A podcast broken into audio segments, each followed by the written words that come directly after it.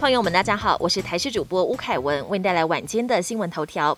连日嘉陵破功，全台周日新增本土案例十三人，其中十一例都集中在新北市，包含一起三峡的十人家庭群聚感染。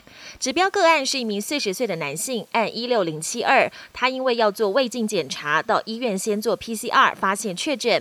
匡列同住家人发现又有九个人确诊，有六人是子女，CT 值都很高，除了一人二十九，其他都在三十以上，传播力不强。台湾疫苗预约平台今天开放第七轮预约施打 A Z 疫苗，截至下午一点为止，有超过五十六万三千多人完成预约。尽管持续有其他厂牌陆续到货，但不至于严重影响到 A Z 疫苗的施打意愿。尤其根据一项国外研究显示，在预防死亡和住院上，A Z 疫苗表现不错，效果甚至比现在民众抢破头的 B N T 还要更好。不过，指挥中心表示，无论 A Z、莫德纳还是 B N T。这三款疫苗目前都有不错的保护力。国内外频传有不少人在打完两剂疫苗之后出现突破性感染。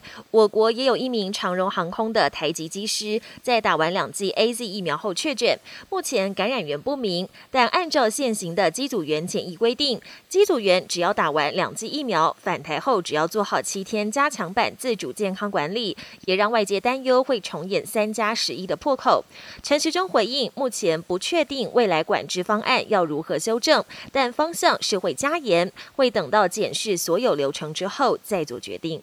国际焦点：欧美各国从阿富汗撤军撤侨，八月底将告一段落。日前报道，英国在阿富汗有一个动保机构收容了约两百只毛小孩，不知何去何从，处境艰难。现在传出好消息，二十八号有一架包机成功的将这些猫狗带离喀布尔，但机上却只载猫狗不载人，也让外界痛批：现在人命关天，难道阿富汗人的命不如小猫小狗吗？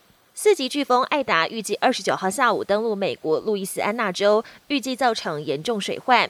由于登陆时间刚好是卡崔娜飓风十六周年，民众特别警惕，进入备战状态。不少加油站出现排队车潮，还有大批民众撤离家园，塞爆公路。路易斯安那州、密西西比州跟阿拉巴马州进入紧急状态，严阵以待。美国核动力航空母舰卡尔文森号昨天停靠日本神奈川县横须贺基地，引发关注。虽然驻日美军表示卡尔文森号是为了支援全球海上维安任务，因此八月上旬才从圣地亚哥母港出海。这次停靠也是为了船舰维护跟补给，但外界却认为目标是牵制中国。还有媒体捕捉到卡尔文森号上舰载机密密麻麻，当中还有多架先进的 F 三五 C 逆踪战机。本节新闻由台视新闻制作，感谢您的收听。更多内容请锁定台视各节新闻与台视新闻 YouTube 频道。